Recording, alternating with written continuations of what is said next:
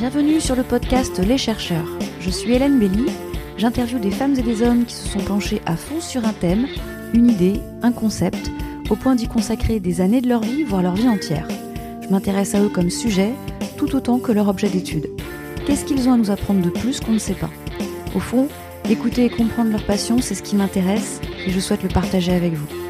Si vous avez envie de poursuivre le voyage initiatique dans la tête et les pensées de ces chercheurs, leurs publications seront évidemment mentionnées dans le lien de ce podcast. Très bonne écoute à tous. Aujourd'hui sur le podcast Les chercheurs, j'accueille Jonathan Barragan. Le logo de ce podcast représente une planète et je crois sans détour que tu es un globe-trotter. Tu es un chercheur, tu sillonnes la planète à la recherche d'expériences, tu es selon moi une sorte d'ethnologue, à la différence près que tu ne te fixes pas de territoire. Pour que les auditeurs et les auditrices apprennent à te connaître, il faut que je leur dise qu'après avoir été prof d'espagnol à Toulouse, tu es devenu magicien. C'est au cours de voyage que tu as découvert que la magie, c'est magique. Tu as fait une conférence TEDx Toulouse pour expliquer tes récits de vie et de voyage. Tu as collaboré avec un neuroscientifique pour fonder l'impact de la magie cognitive. Tu as créé une association pour aider, grâce à la magie, des malades notamment atteints de la maladie d'Alzheimer. Tu as été finaliste de l'Espagne à un incroyable talent émission dans laquelle tu démontres d'autres pouvoirs cognitifs. Enfin, France Télévisions a réalisé un documentaire qui t'est consacré avec une date de diffusion qui reste à définir. Bon, j'arrête là cette présentation. Et ma première question, Jonathan, c'est de savoir qu'est-ce qui t'a conduit à, à devenir prof et quelles sont, quelle est la nature de tes études? Eh ben, le point de départ, c'est que je voulais profiter justement du temps libre que peut avoir un professeur, notamment avec euh, les vacances, que qu'on n'a pas dans d'autres euh, métiers, pour pouvoir voyager. Et comme j'avais cette facilité-là d'avoir la double nationalité et d'avoir la double culture espagnole, je me suis dit que en ayant cette avance-là sur les autres, j'allais avoir plus de temps à la fac pour pouvoir voyager et euh, faire justement ce que ce que j'aimais le plus en fait. Quelles sont les études que tu as suivies alors? Alors j'ai fait une licence d'espagnol, ensuite un double master pour pouvoir entrer en, première année de doctorat. Et euh, j'ai fait mes, mes mémoires sur la communication non verbale, donc toutes les subtilités psychologiques qui justement traitaient euh, de l'impact que pouvait avoir un professeur sur les élèves, comme pouvait avoir un magicien sur son public. Alors déjà là, rien que dans l'énonciation de ce sujet, on sent qu'il y a, on, on, s'approche de la magie à grands pas. Euh, ben pourquoi ce sujet justement? Pourquoi ça, tu t'es, t'as voulu t'emparer de ce sujet? Parce que je voyais qu'il y avait une grande relation et beaucoup de points communs entre le magicien face à un public, notamment dans la, l'attention, dans la, dans la conviction, dans la transmission aussi de, de d'histoires que pouvait avoir en fait un professeur aussi avec ses élèves parce qu'il faut réussir à attirer l'attention des élèves sur son cours, surtout maintenant où le portable est plus intrigant que ce que peut dire certaines personnes. Et donc du coup, il y a des méthodes euh, psychologiques que les magiciens utilisent justement et que les professeurs peuvent utiliser aussi avec les élèves pour euh, euh juste bah, favoriser une meilleure concentration, euh, notamment avec des élèves qui sont peut-être euh, dysphasiques, dyspraxiques ou autres parce que moi j'avais beaucoup euh, dans une école dans laquelle j'étais, j'étais confronté beaucoup à ces élèves-là. C'était une école un peu spécialisée de la seconde chance et on travaillait euh, sur tous ces bases-là. Bah, c'est un super sujet parce qu'effectivement, on n'imagine pas le lien qu'il puisse y avoir entre magicien, magicienne et professeur, euh, parce que le professeur, on imagine quelqu'un de verbeux, et le magicien, quelqu'un qui est dans le paraverbal, qui parle pas pratiquement. Mmh. Donc ça, c'est un sujet super intéressant. T'as pas pu mener a priori ce travail de recherche Ah si si, moi j'ai mené en fait euh, le mémoire. Donc le premier c'était sur les gangs euh, au Mexique, euh, narcotrafic, etc.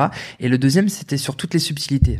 Donc par exemple une des subtilités c'était la posture que pouvait adopter un professeur. rien que la façon de rentrer en classe, ça pouvait déjà prédéterminer comment allait se passer l'heure de cours avec les élèves.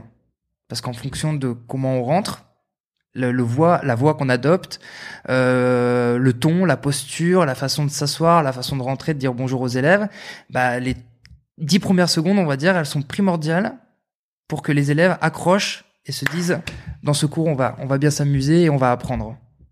D'accord. Et avec toute cette matière-là, qu'est-ce qui se passe ensuite dans ton parcours? Eh ben en fait, euh, donc je passais euh, les concours pour être professeur. Je deviens professeur dans différentes écoles. Et, euh, et je mets aussi en place aussi certains protocoles que moi j'ai pu tester. Euh, notamment grâce à la magie aussi, parce que j'ai utilisé la magie dans l'enseignement euh, pédagogique.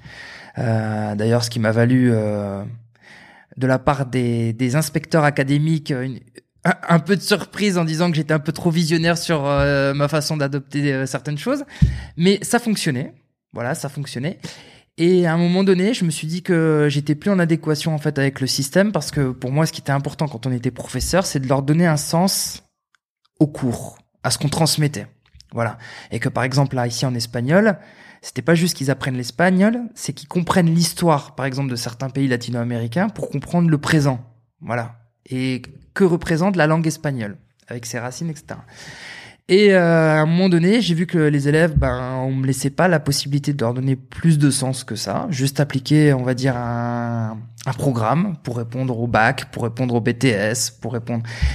Et moi, j'y, je m'épanouissais plus. Donc, j'avais promis aux élèves de finir l'année et de les amener jusque leur diplôme, soit bac, soit BTS. Et après, moi, j'ai vraiment trouvé un autre sens euh, à ma vie en faisant de la magie. Et c'est là où tu en viens à la magie, mais peut-être avant de développer cet aspect-là, si les inspecteurs et les inspectrices académiques, ils n'ont pas été tellement touchés par ta, par ta méthode, par tes méthodologies peut-être originales pour eux, comment les élèves, eux, recevaient euh, cette façon d'enseigner? Eh ben, c'est simple, les, élèves, j'étais à, l'école, et d'ailleurs les collègues le disaient, le prof qui avait le moins de taux d'absentéisme. Donc ils venaient, voilà, non mais c'est parce qu'en fait ils s'a- ils s'amusaient, ils s'amusaient vraiment, et moi je leur disais, on peut travailler sérieusement sans se prendre au sérieux. Et ça c'était la devise que moi j'avais avec tous les élèves, ils étaient libres de parler de ce qu'on voulait, D'accord? Je prenais toujours 5-10 minutes en début de cours pour parler des problèmes si certains en avaient et on discutait entre nous. Et après on commençait vraiment ce qu'on va dire le programme type. Mais euh, on s'est toujours toujours amusé, notamment dans cette école euh, de la seconde chance, euh, pour que les élèves accrochent. Et effectivement, on avait des taux de réussite à l'époque qui étaient qui étaient bons en fait. Mais quelle phrase magnifique Hakuna Matata Quel chant fantastique Ces mots signifient que tu vivras ta vie sans aucun souci. Philosophie Hakuna Matata. Hakuna Matata? Bah oui, c'est notre vieux credo C'est quoi un credo? Et c'est Pumba le vieux crado. C'est fastoche Comment, après cet épisode au sein de, voilà, en tant qu'enseignant, tu en viens à passer carrément, à basculer euh, vers le domaine de la magie? Donc, euh, pendant les études euh, universitaires, moi j'ai beaucoup développé ce qui s'appelle la magie de rue. Voilà. C'est pas de la magie en rue, c'est vraiment de la magie de rue, c'est-à-dire que c'est que des effets et euh, une interaction et une ambiance créée avec un public à 360 degrés. Ce qui est en fait pour moi la meilleure école, parce que dans la rue, en fait, les personnes, comme elles n'ont pas payé d'entrée, si elles aiment pas, elles restent pas. Si elles restent, c'est qu'elles y voient un intérêt. Et c'est très compliqué d'amener une personne à son propre show quand elles ont autre chose à faire et de les stopper de 5-10 minutes, bah, c'est une réussite. Et en fait, en faisant de la magie de rue, euh, j'ai compris qu'on pouvait transmettre facilement certaines valeurs, certaines histoires, euh, certaines une, certaine, une certaine façon de voir la vie euh, assez facilement en fait, sans être dans une salle de classe. Et puis j'ai développé ça avec mes études par sécurité, parce que mes parents me disaient il fallait jusqu'au bout des études, il faut que tu sois prof, parce qu'en fait la magie de rue, tu vas finir sous un pont, etc. J'ai continué mes études, mais à un moment donné, j'ai compris que je pouvais vivre de la magie et que si j'étais à moitié prof, à moitié magicien, j'allais pas développer la partie magique.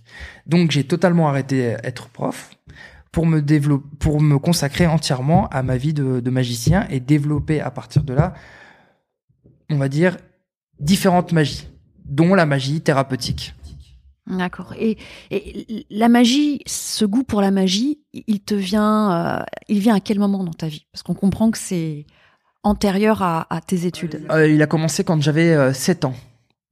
Voilà. Et ça s'est continué après avec des cassettes VHS de Sylvain Mirouf. Voilà. Mais à cette époque-là, euh, j'en parlais pas trop. Je faisais que des petits tours de magie dans ma chambre cachée. Et ensuite, c'est ça qui est génial avec la magie, c'est que ça vous amène sur d'autres pistes euh, psychologiques, euh, techniques. euh, on peut utiliser des cartes, des pièces, des cordes, du mentalisme, de l'hypnose. En fait, ça amène partout au fakirisme. Et, et du coup, je me suis un petit peu spécialisé dans le domaine qui est un petit peu bah, de l'ordre de la neuroscience, du cerveau. Et c'est ce que j'aimais moi exploiter aussi avec les élèves, c'était de comprendre leur cerveau pour mieux leur transmettre ce que je devais leur transmettre et de m'adapter à eux et de me synchroniser à eux. Puisque tu as étudié ça, qu'est-ce que provoque la magie sur nos, consciences, nos cerveaux? Je ne sais pas si on peut mettre ces deux aspects euh, l'un à côté de l'autre, mais euh, Pour ceux qui n'ont pas, par exemple, euh, alors c'est différent pour ceux qui ont des maladies psychopathologiques ou pas.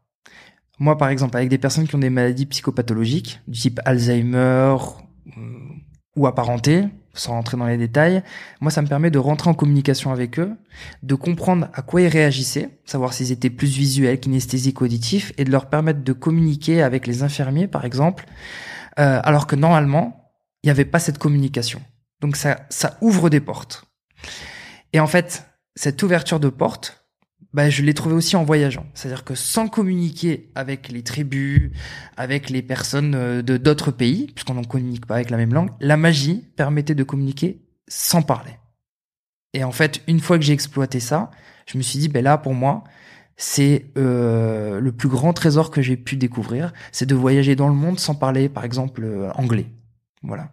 Et je me suis retrouvé donc euh, avec des Maasai, juste euh, avec la magie, ça les intriguait, ils me demandaient encore plus, donc moi je faisais encore plus, ça les amusait, ils me, ils me demandaient de rester euh, à- manger avec eux, je restais manger avec eux, je dormais avec eux, le lendemain je restais encore, et puis ils me demandaient comme ça de rester, rester, parce qu'en fait les tribus Maasai entre elles parlaient, puis je passais de tribu en tribu, et en fait à la fin euh, c'était quelque chose de, de génial, parce que bah, j'ai participé à des rituels, à des, à des habitudes, des coutumes, qui pour moi euh, s'approche de l'authenticité de ce que pouvait vivre, sans oublier que je reste quand même un blanc et un touriste. Voilà, ça c'est important, parce qu'on a beau voyager, on restera toujours un touriste pour le pays qui nous accueille. Et justement, euh, pour continuer sur ces voyages qui sont vraiment, euh, pour ce qu'on peut voir hein, sur sur la toile euh, en te googlisant, euh, je me souviens, et t'en parles dans le TEDx Toulouse. Il y a un voyage que tu fais, t'es dans un train en Inde. Ça m'a, j'aime beaucoup ce- ce- cette vidéo en fait où t'es dans un train bondé, il y a plein de gens, des, des familles, des enfants tout de suite, on, on voit la magie qui s'opère juste avec ces deux balles en mousse rouge. Et là, euh, la communication s'opère. Donc, je trouve que ce voyage, il est fantastique. Alors, peut-être, euh, je sais pas, peut-être, e- explique-nous déjà, t'as fait combien de voyages? T'as peut-être déjà fait le tour de la planète? Comment Parce que ça fait depuis quoi? T'es 18 ans que tu voyages. 18 ans, j'ai fait, euh, j'ai fait, euh, je pense plus de 50 pays, Ouais. plus de 50 pays, et euh, et c'est vrai que dans chaque pays il y a une anecdote. Et là, par exemple, l'Inde, c'est qu'on n'avait pas le, on n'a pas trop le choix en fait quand on voyage et, et- et qu'on n'est pas indien euh, un- ou hindou, si on parle de la religion. Euh, le problème, c'est que même si vous achetez votre place de billet de train dans un train, on va dire euh, pas touriste, hein, un train euh, local, ben vous l'avez pas cette place. Ils vous la prennent. Donc il y a une possibilité, c'est d'aller sur le toit parce qu'il y a plus de place euh, assise. Mais sur le toit, c'est dangereux. Je l'ai fait, je recommande pas. En plus, euh, c'est, il faut baisser la tête à certains moments, etc. Ou alors, vous créez de la sympathie. Et donc, grâce à, la magie, on crée la sympathie et on a notre place assise dans le train. Mais même une fois que c'est assis, c'est assez compliqué parce que il faut savoir qu'en Inde, les portes des trains sont ouvertes parce que euh, bah, les toilettes, en fait, sont les portes qui sont ouvertes. C'est-à-dire que les gens font leur nécessité en plein milieu. Et après, il y a une personne qui vient toutes les demi-heures avec un balai et qui vire tout en fait euh, à travers les portes qui sont ouvertes euh, dans le train qui est en marche. Voilà. C'est comme ça que j'ai fait New Delhi à Agra et puis euh, dans d'autres dans d'autres villes. Mais en situation dangereuse, ou en tout cas potentiellement dangereuse, eh ben par exemple au Brésil, moi je voulais dormir sur les plages parce que je traversais le, Brésil euh, de toute la côte de Recife jusqu'au nord pour découvrir le Brésil de façon un petit peu plus authentique que passer par Rio, par exemple. Et euh, je me suis fait ami d'un euh, d'une personne qui garait les voitures. Donc il était là avec son petit foulard blanc, qu'il agitait et il garait les voitures. Puis je me suis fait ami avec lui en lui faisant de la magie, en discutant un petit peu. Et le soir, moi, je dormais sur la plage à Récif. Et en fait, ce qui s'est passé, c'est qu'il y a deux personnes qui venaient. Et ce que je ne savais pas, c'est que c'est ils venaient pour m'attaquer et me retirer tout le sac. Et c'est cette personne-là qui m'a sauvé. Il est venu derrière eux en leur disant de me laisser tranquille. J'étais un de ses amis. Et en fait, ce qui a sauvé la situation, c'est que je me suis fait ami avec lui grâce à la magie parce que ça l'intriguait, il en avait jamais vu. Je me suis dit peut-être que si j'avais pas fait ça, bah ces deux gars-là, ils venaient, ils me retiraient tout ce que j'avais et je me retrouvais sans rien en fait. Euh, voilà, ça c'est une des situations dans laquelle la magie m'a pu me sauver. Ça s'est produit plusieurs fois. Comment tu définis les pays euh, que tu veux visiter? On a l'impression que tu, tu es à contre-courant euh, des guides touristiques habituels. Euh, C'est euh, le guide du routard, mais en mode, euh, tu vois, une version euh, hard du guide du routard. Ouais, j'ai une tendance, mais euh, ça, peut- ça peut s'expliquer psychologiquement. hein. J'ai une tendance à aimer les pays dans lesquels il y a du chaos. Voilà, parce qu'en fait, je trouve que dans le chaos, on retrouve un certain équilibre. En fait, par exemple, ici en France, ben euh, tout est aseptisé en fait, tout est propre. Je veux dire, euh, on vit pas des choses extrêmes ni dangereuses, etc. Et, et d'ailleurs, c'est il y a une étude qui a été faite au Japon c'est pour ça que le Japon, c'est un des pays dans lequel le taux de suicide est le plus élevé. Et bizarrement, c'est le pays où il y a le plus de centenaires aussi au monde. Mais dans les suicides, c'est parce qu'en fait, c'est un pays qui est tellement organisé qu'à un moment donné, en fait, le cerveau, eh ben, il, il décompense un peu et tout est tellement propre, tellement organisé, ben, que il y a plus de raison de vivre. Alors que dans le chaos, eh ben, on trouve un équilibre entre ce qu'on connaît, ce qu'on n'a pas, et ce qu'on pourrait vivre. Et moi, j'aime bien ça. Moi, l'Inde, j'ai adoré. L'Inde, soit on adore, soit on déteste. Il n'y a pas de. Et à Varanasi, à Benares, c'est le centre spirituel religieux où on voit en fait des personnes qui sont en train de mourir ou déjà mortes. On, les met là euh, dans les dans les draps hein, pour les jeter dans le Gange et qu'on voit un chien par exemple manger un bras ou une jambe. On se dit mais c'est quoi? Mais ce qui est bien, c'est que ça nous fait travailler sur les notions de vie et de mort, par exemple. Et on se remet en question. Et moi, c'est ce que je disais aux élèves quand j'étais prof, c'était que la meilleure école, c'est celle des voyages. Parce qu'on peut vous parler de plein de choses, mais de le vivre et de se poser ses propres questions sur la vie, bah, en fait, c'est comme ça qu'on qu'on devient riche, en fait. Pour moi, c'est ça la vraie richesse.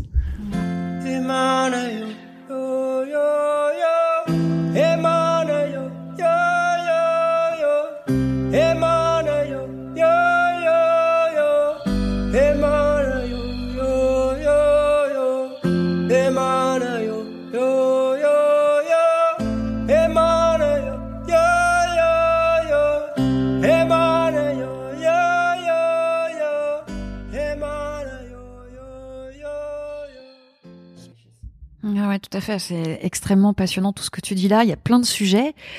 Euh, et bah, alors à ce moment-là, pour finir sur l'aspect voyage, euh, tu nous as parlé euh, des Maasai, du Brésil, de l'Inde. Est-ce qu'il y a un autre voyage remarquable par plein d'aspects que tu aimerais évoquer? Il y a une tribu africaine, moi qui m'a beaucoup marqué, dans laquelle justement l'homme donnait le sein aux enfants. Et moi j'arrive là et je vois un homme donner le sein aux enfants et je me dis mais mais mais pourquoi? Enfin quel intérêt? Parce qu'on euh, peut pas produire de lait etc. Et, euh, et, et, en fait j'ai eu la réponse parce que je me suis dit bah, les tétons des hommes bon à part certains qui s'excitent il n'y a pas grand chose à et en fait les hommes donnent le sein aux enfants pour qu'ils aient la même relation qu'avec la mère, sans produire de lait. Et en fait, il y a un rapprochement, il y a un contact qui se fait. Et, et c'est vrai qu'on voit qu'il y a une affinité, une relation qui se crée avec le père, qui est différente de la nôtre, juste parce qu'en fait, l'enfant a eu le sein du père aussi. Ça serait fou de le faire ici, par exemple, en France, mais ça donne à réfléchir quand même. Voilà, ça c'était une expérience que j'ai eue avec eux. Bon, après, il y a eu d'autres pays, euh, par exemple le Tibet, euh, où moi j'ai fait un, un trek au Népal où ça s'est mal passé euh, parce que j'ai pas suivi les étapes en fait d'oxygénation du cerveau et je savais pas qu'il y avait des des sangsues. Et du coup, j'ai perdu connaissance au Népal. Je me suis fait euh, donc il y a un Sherpa qui m'a ramassé. Donc là j'ai un blackout de quelques heures. Je ne sais pas où je suis. Je me réveille, je suis dans un Sherpa. Et le Sherpa me dit je t'ai retiré 150 sangsues. En fait, il tourne avec du tabac. Il tourne la sangsue, ce qui permet de faire rétracter les dents de la sangsue, parce qu'en fait on peut les retirer nous-mêmes, mais les dents restent et ça peut infecter. Et donc il m'avait retiré 150 sangsues, parce qu'en fait elles tombent quand il pleut, euh, elles viennent soit des, des arbres, soit de, des, des pierres en dessous. Et euh, il me dit voilà, là tu as deux possibilités, soit tu retournes au Népal, soit tu as un monastère tibétain à quelques kilomètres en passant par la montagne.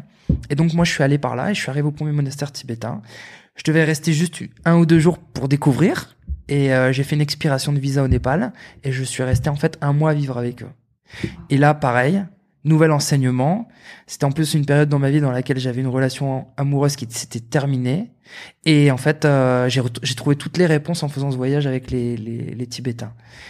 Et il m'avait posé deux questions qui étaient très intéressantes. La première, c'était pourquoi vos cimetières sont plus fleuris que vos maisons? Et la deuxième, il m'avait posé comme question, mais à l'époque j'étais trop jeune, j'avais pas la réponse forcément, c'était qui es-tu? Donc moi je répondais, bah, je suis un jeune voyageur. C'est qui es-tu? Voilà. Et donc euh, bah, ça c'est pareil, pareil que la tribu africaine. euh, On se pose des questions sur soi et puis on avance. Ouais, qui es-tu? Et ben je crois que j'ai toujours pas la réponse et je pense que je l'aurai jamais parce que euh, plus je vieillis, plus je me découvre des facettes que je connaissais pas. Ouais, je pense que c'est une bonne réponse. Parce que je ferais la même chose, je dirais la même chose. Euh, ben là, entrons dans le sujet, parce que tu l'as abordé dès le début de, notre entretien. Le lien entre euh, ce lien que tu fais, magie, cerveau, neurologie, tu t'es... Il euh, euh, y a un chercheur aussi qui qui t'a aidé à mieux comprendre euh, tout cela. Est-ce que voilà, fais-nous un, un- une focale sur ça? Parce que franchement, euh, je sais que c'est joliment dit. D'ailleurs, tu dis que la magie c'est magique. Bon, c'est. Mais voilà, si tu peux nous en dire plus. Alors moi je suis, j'ai une obsession pour euh, pour le cerveau. Enfin tout ce qui est en rapport avec la neuroscience, le cerveau en général, moi me passionne. Et la magie, c'est vrai qu'on est en plein dedans. Parce que euh, la, la vraie magie, ce que je dis quand je dis la magie c'est magique, c'est parce que la magie crée des émotions. Et ce qui est réellement magique, c'est pas le tour en soi, c'est l'émotion qu'on peut euh, ressentir quand on voit un tour de magie. Et donc, moi, j'avais fait une collaboration avec Frédéric Dehé, donc qui est euh, neurologue, et lui, et lui, sa spécialité, neuroscientifique, sa spécialité, c'est vraiment d'aller trouver les failles du cerveau et de montrer comment fonctionne le cerveau d'un pilote de ligne.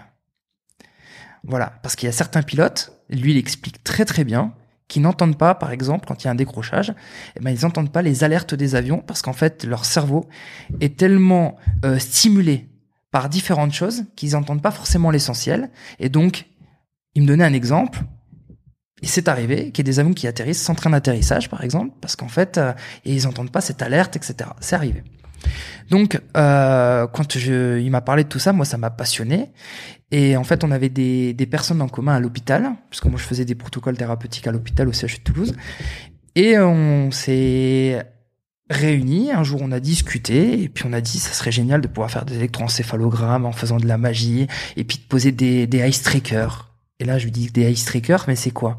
Il me dit bah c'est simple, c'est des lunettes, des lunettes qui permettent de voir en fait exactement ce que regarde la personne quand tu fais des choses. Et je me suis dit, bah, ça serait génial de pouvoir le faire avec des personnes Alzheimer, de pouvoir le faire en fait euh, en direct live et de voir avec la magie où sont les failles du cerveau. Et c'est comme ça qu'en fait on, fait on a fait plusieurs conférences ensemble, en posant en direct sur une personne des lunettes et en grand écran, en live, on voyait les petits ronds en fait où regardait la personne et on comprenait toutes les failles. Alors justement, de quelle faille parles-tu? Eh ben, par exemple, de pouvoir attirer l'attention euh, ailleurs que là où, elle devrait être posée pour comprendre, par exemple, le tour. Euh, c'est ce qu'utilisent aussi euh, le, marketing, hein, le- les, publicités. Enfin, tout ça, c'est exactement la même chose, sauf que là, on parle de, vraiment de, magie. Euh, par exemple, moi, je changeais en direct de couleur de t-shirt. J'avais un t-shirt noir et à la fin de la conférence, j'étais en blanc. Et personne n'avait vu le change. C'est parce qu'en fait, on, on fait de la misdirection, on amène l'attention ailleurs, on fait des gestes, on fait des pas, et souvent on dit, on fait un grand geste pour en occulter un petit. Et ça, appliqué à la vie de tous les jours, Bah, c'est ce qu'on fait un peu euh, en politique. Quand on est bon et qu'on on a étudié un peu de PNL, donc de la programmation neurolinguistique ou de la synergologie, et qu'on met tout ça en place, bah, on se rend compte de toutes les stratégies que, qui nous entourent. Et on se fait, en tout cas, quand on connaît le cerveau, moins avoir. Donc il y a, cette vision de, oui de la magie euh, que l'on peut utiliser à des fins euh, pas super honnêtes. Ah bah totalement. Bah, les commerciaux, c'est ce qu'ils font. les commerciaux, ils sont dans la manipulation pure et dure. Et il y a un petit traité, un livre qui est très sympa qui s'appelle euh, Traité euh, de psychologie pour honnêtes gens. Traité de manipulation pour honnêtes gens et qui dévoile certains procédés psychologiques. Donc nous, en tant que magiciens, on, déclare toujours que ça doit toujours à, à- des, à des fins euh, honnêtes et bienfaisantes et bienveillantes. On peut pas l'utiliser, par exemple, notamment l'hypnose, pour des fins malveillantes. Mais si on veut, quelqu'un qui connaît ces outils-là, il peut s'en servir comme une arme malveillante, oui.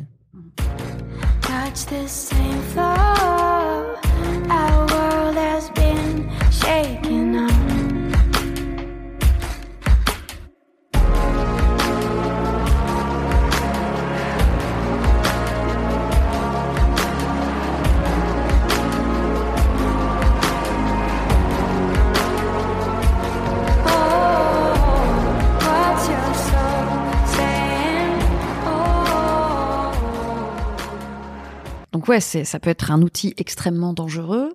Et mais toi, la magie telle que tu la conçois, elle est bienveillante. Et euh, c'est pour ça que tu as aussi créé l'association Les Indices Pensables. Rappelle-moi à quel moment tu crées cette association et co- comment ça t'est venu ce projet surtout? Ça débute que je commence avec les blues roses à Toulouse. Et donc je vais sur site, à l'hôpital, et en résidence. Et euh, en fait, je voyais que, que ça fonctionnait très bien, que la magie était, était bien reçue, et il y avait une bonne réception de, de la magie, de la compréhension des tours que j'avais mis aussi en place, parce qu'en fait, la, la magie pour l'hôpital et pour les résidents, elle doit être assez particulière et bien réfléchie en amont pour pas les mettre en échec. Ça, c'est important. On peut pas faire un, un spectacle de magie euh, sans comprendre qui on a en face. Et euh, mais j'avais un souci, c'est que je n'avais pas les antécédents ni l'histoire de vie des résidents. Parce qu'en fait, quand on est dans une association, on n'a pas le savoir et que ça reste un secret médical. Donc, pour contrer un petit peu ça et travailler de façon un petit peu, on va dire, euh, plus professionnelle, j'ai voulu monter ma propre association en partenariat avec le CHU de Toulouse, qui me permettait, en collaboration avec les kinés, les médecins, les cadres de santé de l'hôpital, d'avoir un petit peu plus sur le parcours de vie de chacun et de pouvoir vraiment m'adapter à chacun pour répondre à leur handicap ou euh, euh, leurs différences, on va dire. Voilà. Et euh, c'est comme ça que j'ai monté les, les indispensables. Donc, on avait mis en place les indispensables, c'est vraiment des ateliers thérapeutiques qui étaient mis en place tous les jeudis au CHU de Toulouse, dans lequel, avec une semaine d'avance, on savait qui allait être la semaine suivante. Et donc moi, avec l'histoire de vie de chacun, je m'adaptais. Pourquoi j'ai fait ça? Parce que je me suis retrouvé plusieurs fois en situation ben, de faire une manipulation, par exemple, avec les mains, et la personne est- hémiplégique. Ou alors, je vais faire un tour de visuel et la personne euh, est, aveugle, malvoyante. Voilà. Ou un autre qui va avoir, par exemple, le syndrome de Guillain-Barré. Et en fait, euh, en fait, c'est le système neurologique qui se retourne contre contre soi. Et euh, bah, il se souvenait plus de ce qu'on allait faire. Donc, il se levait, il se réasseyait, il se dit pourquoi je me suis levé, et puis il se souvenait plus de rien. Donc, moi, je pouvais pas mettre en échec ces personnes-là ces ateliers-là. Et de là, en fait, ça a suivi. Puis il y a un vrai, protocole qui a été mis en place, qui ensuite ce protocole a servi pour les résidences Alzheimer. Voilà. Et on a j'ai j'ai continué à faire ce ce protocole-là, à le professionnaliser, on va dire un petit peu plus, à aller en plus en profondeur. Et euh, après, je suis devenu formateur en fait pour euh, les équipes soignantes dans les, les résidences. Et justement, alors les, les, les, les bénéfices globaux de la magie sur ces patients, euh, chacun dans leurs problématiques, qu- quels sont-ils? Bah, la deuxième, c'est physique et praxique, puisqu'on on travaille hein, tous les mouvements. euh, on fait un petit peu ce qui s'appelle de la thérapie par contrainte induite. L'avantage, c'est que quand on fait un mouvement avec de la magie, la finalité, c'est de faire le tour de magie, alors que quand ils le font avec des kinés, par exemple, ils vont se focaliser sur le mouvement. Et ce qui était beau à voir, c'était que quand on filmait des tours de magie, ils faisaient des mouvements sans s'en rendre compte qu'avec les kinés, ils n'arrivaient pas à faire. Voilà. Euh, après, bah, c'est cognitif. Forcément, on travaille la mémoire, euh, on travaille tout ce qui est la latéralité corporelle, mais ça fait aussi, ils doivent se rappeler de tout le process de la magie, les mouvements à faire, etc. Donc, euh, en fait, c'est- bénéfique à, c'est un tout. En fait, c'est vraiment un tout sur la personne. Aujourd'hui, qu'est-ce que tu fais? Tu, tu es plutôt formateur au- auprès des, des- des praticiens de santé plus- plutôt que animateur de ce type d'atelier thérapeutique? Alors maintenant, euh, ce que je fais beaucoup en Espagne, maintenant, c'est avec le même public que j'avais euh, au CHU de Toulouse, c'est-à-dire avec des personnes qui sont en rééducation fonctionnelle ou avec différents handicaps. Euh, je continue de faire les ateliers, un peu plus spécifiques maintenant, puisque c'est en Espagne, il y a une façon différente de voir aussi l'approche. Et là où je, je travaille beaucoup, c'est effectivement, je fais de la magicothérapie, donc je vais dans les résidences et il y a une, c'est une formation hein, euh, qui passe par une structure médico-sociale avec les normes ISO, etc., Calipo, enfin tout ce qu'il faut, de deux jours, dans laquelle on montre en fait comment la magie permet de mieux communiquer avec le résident, comment elle permet de diminuer en fait euh, le stress, l'anxiété, comment elle permet en fait de, de, de, on va dire de faire accepter par exemple certaines toilettes qui peuvent être difficiles pour les soignants où ils se font frapper, mordre, cracher, etc. Puisque c'est les réalités des EHPAD. Euh, tout ça avec du concret, puisqu'après eux ils mettent en pratique tout ce qu'ils viennent d'apprendre. Donc il y a cinq tours de magie que je leur apprends aussi, qui permet en fait bah, d'attirer l'attention sur autre chose pour qu'ils puissent eux faire leur tâche professionnelle. Ouais, c'est c'est génial parce que c'est c'est à la fois la magie euh, sert aux, aux patients et aux patientes en, en- par rapport à leurs maladies respectives, mais en plus c'est un outil, ça devient un outil pour euh, les personnes qui s'occupent euh, de ces personnes malades. C'est exactement ça. En fait, c'est pas une fin en soi, c'est vraiment un outil. Et euh, j'ai développé ce, que moi j'appelle de la magie flash. En fait, la magie flash, ça permet de faire un tour de magie entre euh, 0 et 3 minutes pour faire chuter en fait tous les troubles du comportement de, certaines maladies psychopathologiques. Alors, c'est pas de la science pure à 100%, mais en tout cas, on va dire que sur 10 résidents, il y en a 3 sur qui ça fonctionne. Bah, c'est- c'est trois résidents au moins auxquels ils doivent réfléchir à trouver des clés pour mieux communiquer avec, pour qu'ils soient moins violents, pour qu'ils se battre, pour qu'ils mangent mieux, etc. D'accord, mais c'est super. Euh, et, et, et je sais que tu m'as dit que tu allais sortir un bouquin. Ouais.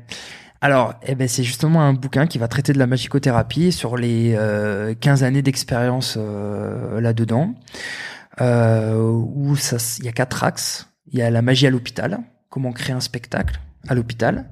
Ensuite, un axe d'atelier, comment créer des ateliers spécifiques à chacun en prenant en compte euh, la maladie, le handicap ou les déficiences de chacun pour jamais les mettre en échec et que ça soit un vrai, travail thérapeutique et pas juste un spectacle.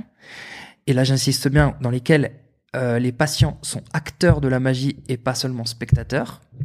Et après, il y a une partie résidence EHPAD, pareil, spectacle en EHPAD et atelier en EHPAD.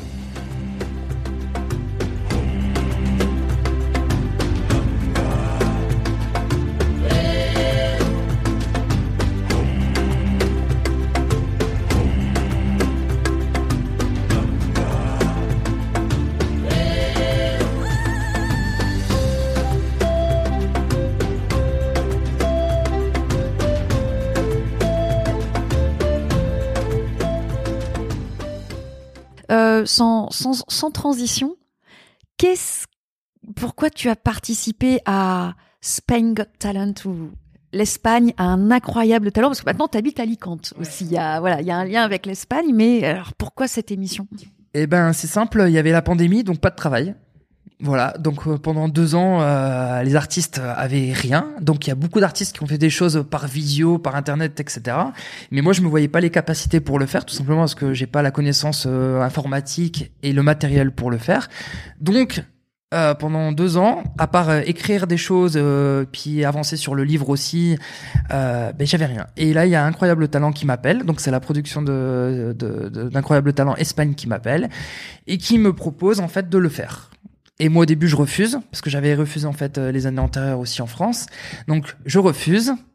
Puis je réfléchis bien, mais je me dis bon bah finalement euh, j'ai rien à perdre. De toute façon, euh, je viens d'arriver en Espagne. à part les festivals de rue et puis certaines personnes qui pour qui je travaille, les autres me connaissent pas, donc ça peut me faire connaître, etc. Donc je le fais. Et donc je présente plusieurs choses. Et la production me dit nous ce qui nous intéresse c'est les voyages. Parce qu'en fait ça s'est jamais fait sur Incroyable Talent. Et t'as une personnalité on va dire un peu atypique parce que t'es vraiment magicien globetrotter. Et je lui dis ok. Donc on focalise ça sur un voyage au Tibet. Et, euh, et l'autre avec les Maasai, dans lequel j'ai fait le vrai voyage. J'étais jusqu'en Tanzanie, aller les Maasai, rien que pour la, cette fois-ci la demi-finale de Got Talent. Et je mets à l'épreuve effectivement bah, la force de l'esprit avec le, le fakirisme, la marche sur le feu, avec l'hypnose du jury et dans lequel il marche sur les flammes, les braises, etc. Et en fait, la chance que j'ai eue avec ces passages-là, c'est que euh, déjà c'est le premier passage de télé a été la présentation de la nouvelle saison d'Incroyable Talent. Donc en fait, la vidéo a fait des millions de vues. Je suis passé, j'ai eu quatre oui, et donc je suis passé en demi-finale. Et en demi-finale, effectivement, j'ai représenté en fait le voyage avec les Maasai sur euh, ben, euh, le feu, la marche des braises. Euh, je mets la main, par exemple, de la jury devant une flamme. Elle ressent la chaleur et à un moment donné, on arrive à jouer avec son cerveau. Elle ne sent plus la chaleur et ensuite elle re-ressent la chaleur. Voilà. Donc je mets à l'épreuve un petit peu de façon magique et artistique, d'accord, ces, ces, possibilités-là du cerveau et euh, avec des images authentiques. Incroyable talent fini, ça passe dans tous les pays d'Amérique latine, euh, ça fonctionne très bien, j'ai des très bons retours, mais moi j'avais rien à vendre. Parce que tout ce que je faisais incroyable talent, je peux pas le vendre en spectacle. Contrairement à des amis qui ont fait incroyable talent et qui ont, ont fait en fait leur promotion de spectacle à Madrid, etc. Moi j'avais rien à vendre, c'était juste pour partager puis prendre l'expérience de la télé en direct. Et puis euh, quelques temps après, eh ben tout s'est fait assez rapidement. C'est-à-dire que euh, Incroyable Talent, la production d'Incroyable Talent me parle de vouloir créer une émission en Espagne, justement de, de ces voyages et de la magie. Bon, ok. Et ils me disent on attend que la, la saison se termine pour commencer avec euh, parler de ce projet-là. Et moi je me dis bah encore, il faut quand même encore attendre. Puis c'est des grosses productions, c'est Fremantle, etc. Et puis euh, la vie a fait que je rencontre en fait des producteurs en France. Et ces producteurs en France, ils me disent, euh, mais ça, c'est, mais cette idée euh, que, que t'as, Jonathan, et ton histoire de vie, est-ce que tu racontes dans la TEDx, etc. Mais ça, c'est génial. Ça, il faut, en parler. Et donc, on trace hein, un peu un chemin télévisuel avec eux. Et là, il y a un appel à projet qui n'était pas du tout prévu à la base avec eux. Un appel à projet de France Télé. Il y a plus de 200 concepts télé euh, proposés. Et en fait, on est sélectionné. Et là, avec les producteurs, on se dit waouh, parce qu'en fait, euh, moi, je suis personne, et que les deux producteurs aussi, euh, ils ont l'habitude de ça. Mais je veux dire, il y a énormément de boîtes de production télévisuelle en France, surtout à Paris, il y a des énormes boîtes. Et ben, on se lance euh, dans l'aventure, c'est-à-dire qu'on fait un pilote. On va tourner au Maroc, on tourne en Croatie, puis là on, présente Oman, voilà. Et on a commencé vraiment l'aventure avec Oman. Qu'est-ce qui t'a donné l'envie de poursuivre avec ces deux producteurs français, si j'ai bien suivi, et pas avec euh, ce que te proposait à l'issue de Spain Got Talent, l'Espagne? Eh ben, c'est que les deux producteurs français avaient compris un petit peu euh, ce que moi j'avais en tête. Et l'idée est simple, c'était de transmettre de l'authenticité.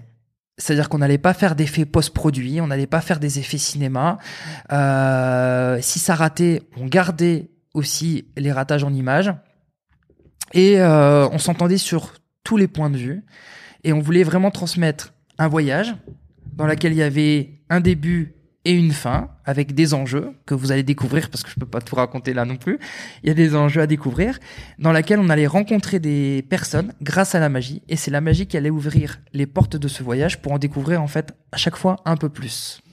C'est pour ça on va pas divulguer quoi que ce soit, mais euh, on, arrive à la fin de notre interview et moi j'aimerais bien Jonathan que, alors en quelques mots, euh, résume-nous ce, ce voyage scientifique et initiatique que tu fais depuis l'âge de 18 ans.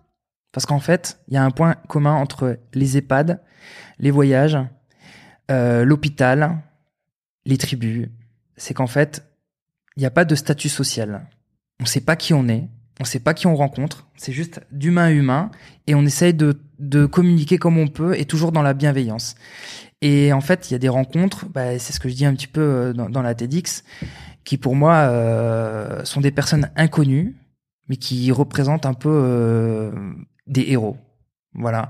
Et en fait, c'est la somme de ces petites rencontres qui font en fait réellement après la richesse d'une expérience de vie. Et moi, je me suis toujours dit, un jour où j'aurai des enfants et des petits enfants, euh, avec les photos que j'ai et les histoires, et, euh, ils vont me dire, euh, mais euh, papa, je vais pas te croire ou papy, je vais pas te croire parce que j'ai dit, bah si, regardez, ça c'est ça, là voilà, là, parce que j'ai tout gardé en fait.